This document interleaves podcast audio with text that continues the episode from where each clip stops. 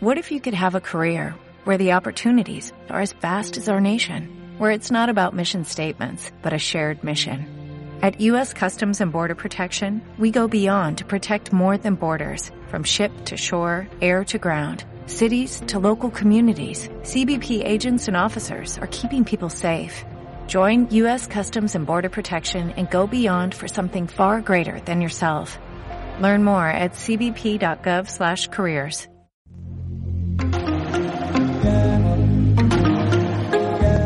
Aquí inicia Hagamos un Break, un podcast de educación, tecnología e información.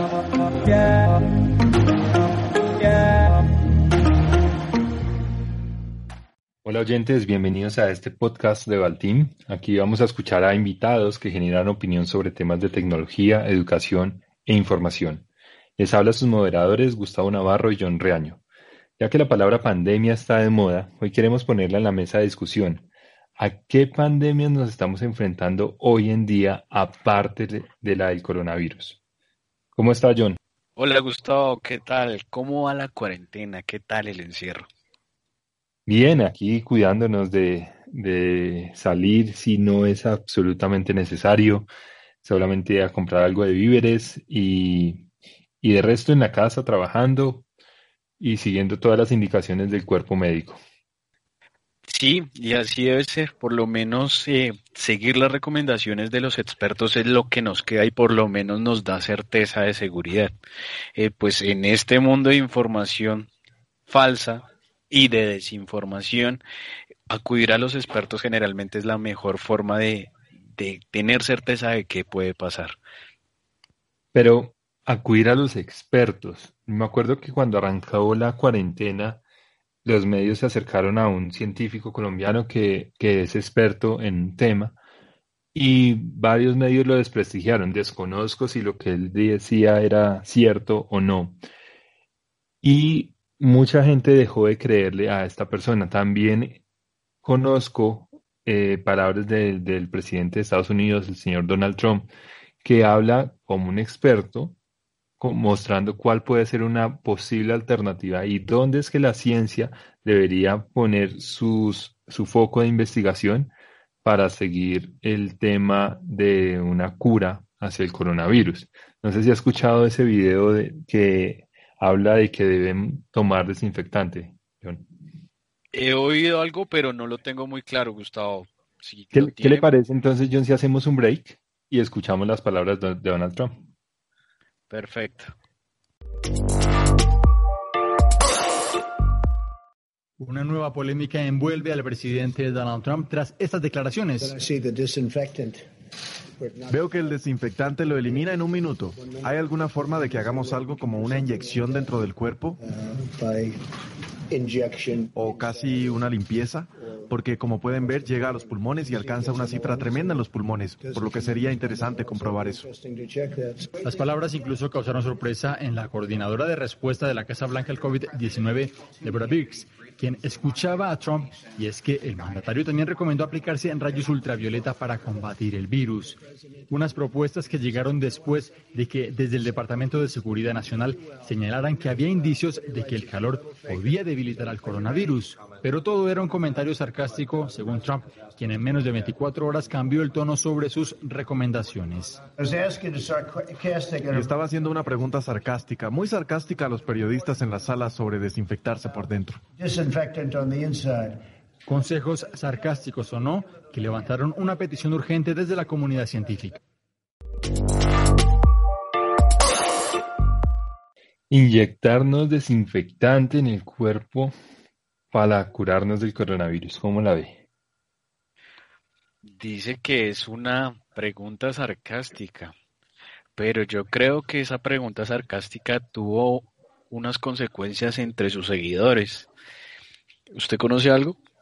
Sí, pues es que cuando uno es una persona influyente debe ser muy preciso en lo que se dice. Si nuestras palabras tienen un sentido irónico, sarcástico, con doble sentido, hay que hacer la precisión y no 24 horas después, donde creo que más de 100 personas eh, se intoxicaron en las 24 horas siguientes porque hicieron caso al señor presidente Donald Trump. Sí, Gustavo tiene mucha razón y creo que la responsabilidad de los personajes públicos de hacer buen uso de sus medios de comunicación, sean redes sociales y demás, es bastante útil en esta eh, época coyuntural en la que nos encontramos, porque lo que genera es desinformación e incertidumbre en las personas que pues tienen como referente a un personaje como Donald Trump.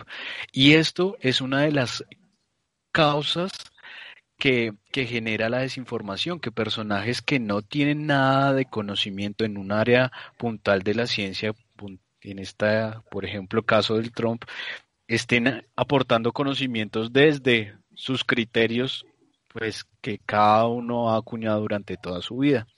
Y la Organización Mundial de la Salud nos hace referencia puntualmente a esto, que tenemos que ser meticulosos en cómo analizamos y valoramos la información que llega a nuestros dispositivos.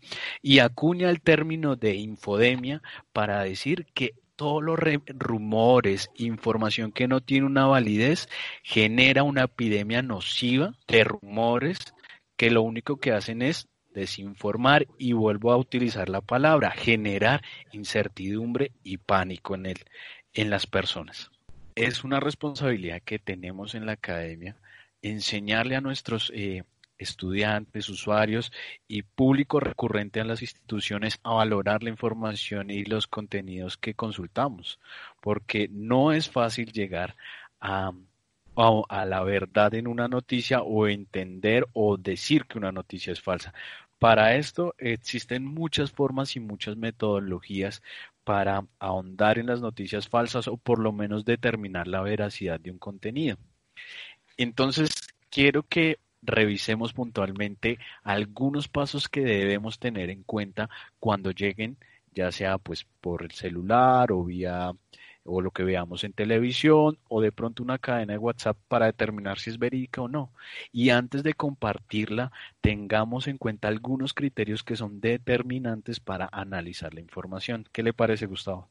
Sí, me parece muy bien y es importante, pues en, en pro de lo que estamos hablando, decirle a nuestros oyentes que esta guía básica para poder identificar las noticias falsas fue sacada de la BBC de Londres en la versión Brasil. Sí, es una fuente que pues nos ayuda por lo menos a determinar cómo desde, desde un medio hacen una valoración de las noticias, porque aún así a los medios de comunicación les ha pasado que comparten información falsa. Entonces, eh, empecemos, Gustavo. El primer paso es que leamos la noticia entera, no solamente el titular. A veces compartimos información en redes sociales solamente con el cabezote, sin entrar a verificar cuál es el contenido que está adentro. La número dos es averiguar la fuente. En muchas ocasiones nos llegan cadenas de WhatsApp y solamente hacemos reenviar, pero hacemos una validación o averiguamos cuál es la fuente, determinamos quién hizo la autoría, hacemos referencia o buscamos si algún medio de comunicación la publicó. Entonces siempre averigüen la fuente. O sea que todas estas cadenas de WhatsApp, de correos, de, los mismos videos que se ponen en, canales de, con este tipo de formato, no todos son ciertos. Pero hasta qué punto nuestros oyentes pueden determinar si es un contenido veraz o no porque hemos escuchado también a algunos políticos colombianos que hacen acuñación a, supuestos estudios científicos para determinar algo. Y me gustaría que hiciéramos otro break y escucháramos a una senadora que habla precisamente de esto. Perfecto, ese video creo, ese audio o video creo que ya lo he oído, pero me parece muy interesante que los oyentes lo conozcan. Y las palabras polémicas que dijo esta senadora. Bueno, senadora, le tengo otra, eh, otra pregunta. ¿Qué opina usted de esas versiones que circulan, a veces con fuerza, con menos fuerza, de que el COVID-19 habría sido una creación en un laboratorio de China? Lo que pasa es de todos los videos que salen, porque no le llega mucha cosa, le llega basura, le llegan cosas interesantes. Es muy curioso que el laboratorio de Wuhan viniera haciendo experimentos 2011, eh, 2013, con una experta que creo que era de las mejores, que era doctor Lee, una señora que ya había hecho varios papers mostrando el virus, los virus que habían logrado eh, sacar de los, de los vampiros, los tipos de virus y por qué era tan importante, es mi cuestionamiento, lograr demostrar lo que ella quería demostrar y por qué recibía apoyo del Instituto Pasteur de Francia y por qué recibía apoyo después de los mismos gringos que el apoyo se lo quitan durante el gobierno de Obama. Me da mucha curiosidad, Jairo, ¿qué querían hacer? o sea, ¿por qué le invierten a eso?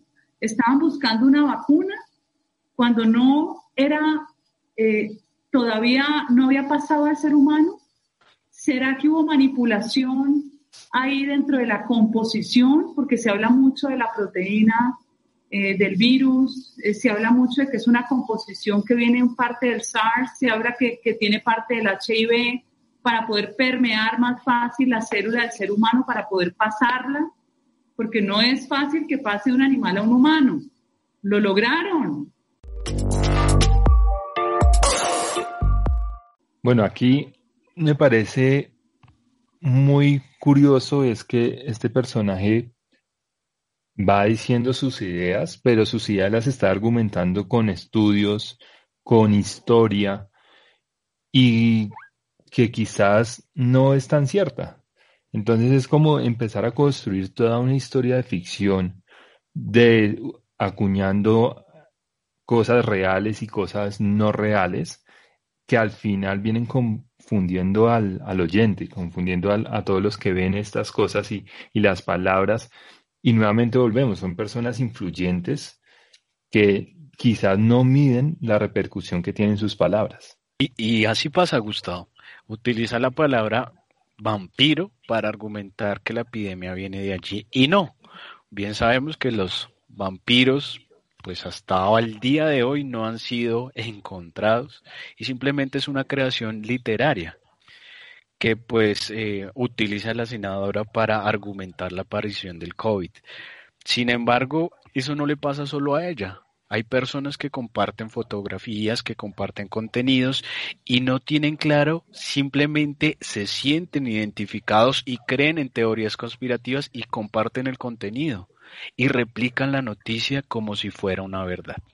Entonces, en esta época tan eh, caótica, por así decirlo, se vuelve indispensable determinar la validez de una noticia, de una información, para que eso nos ayude a tomar decisiones.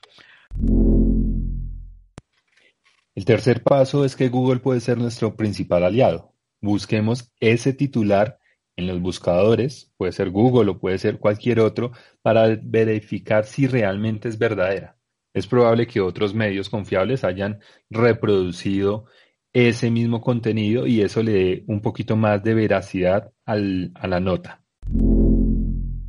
El 4 siempre busquemos los datos que se citan en el documento. Si hablan de datos verificables, si hablan de datos concisos, de datos estadísticos o de información a la cual podamos encontrar, siempre determinamos que esos datos tienen un soporte y una veracidad. Pero, Gustavo, ¿usted cómo valora la información? ¿Cómo entiende que una noticia es verdadera o que es una noticia falsa? Bueno, yo personalmente lo que hago es buscar las fuentes.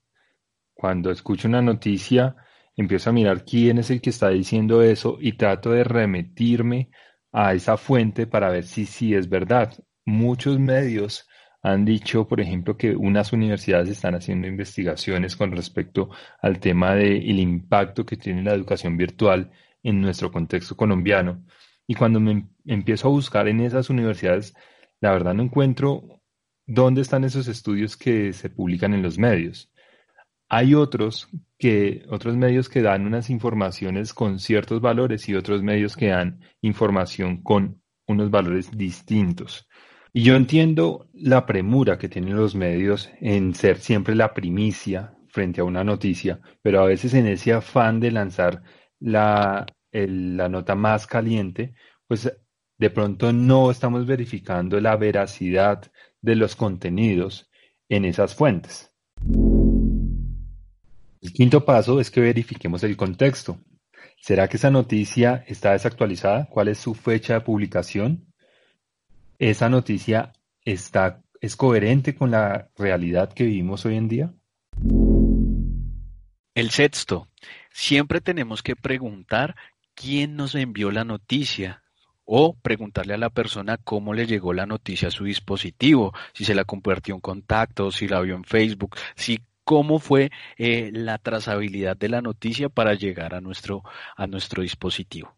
Y es ahí donde la academia tiene una responsabilidad muy importante para que nosotros le enseñemos a los chicos cuáles son esas características o cuáles son esos pasos que pueden hacer para determinar si una noticia es verídica o no o tiene cierto grado de validez.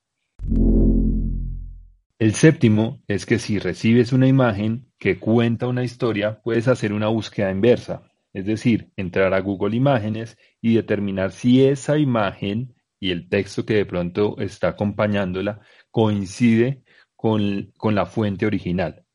A veces recibimos imágenes que son de años anteriores, simplemente con un texto que lo, la pone en contexto, pero eso desvirtúa la noticia original de la imagen. El 8. Siempre tenemos que revisar o buscar lo que las palabras claves o audios que tenga el WhatsApp donde podamos sustraer información y buscarla en Internet. Generalmente estos WhatsApp se reportan como falsos. Y el noveno es piensa en los números.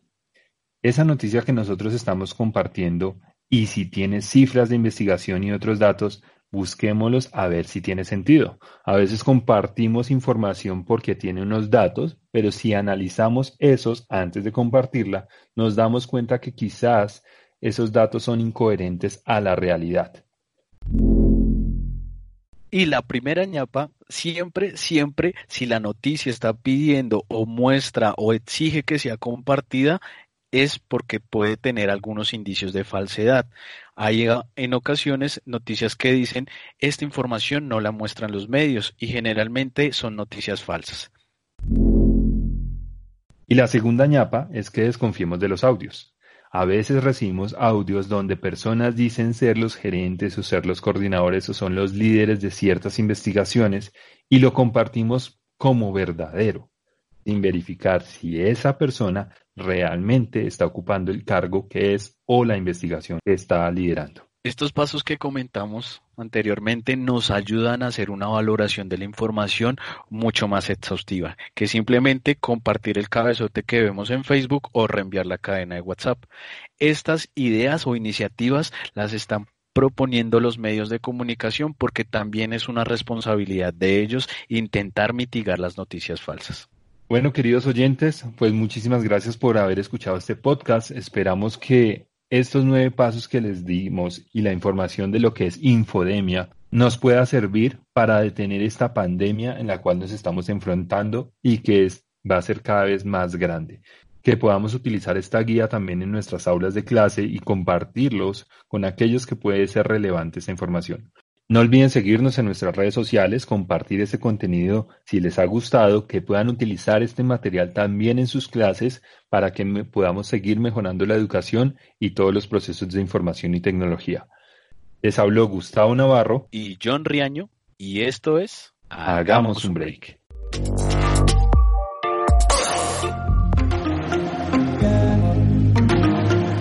Hagamos un break un podcast de educación, tecnología e información.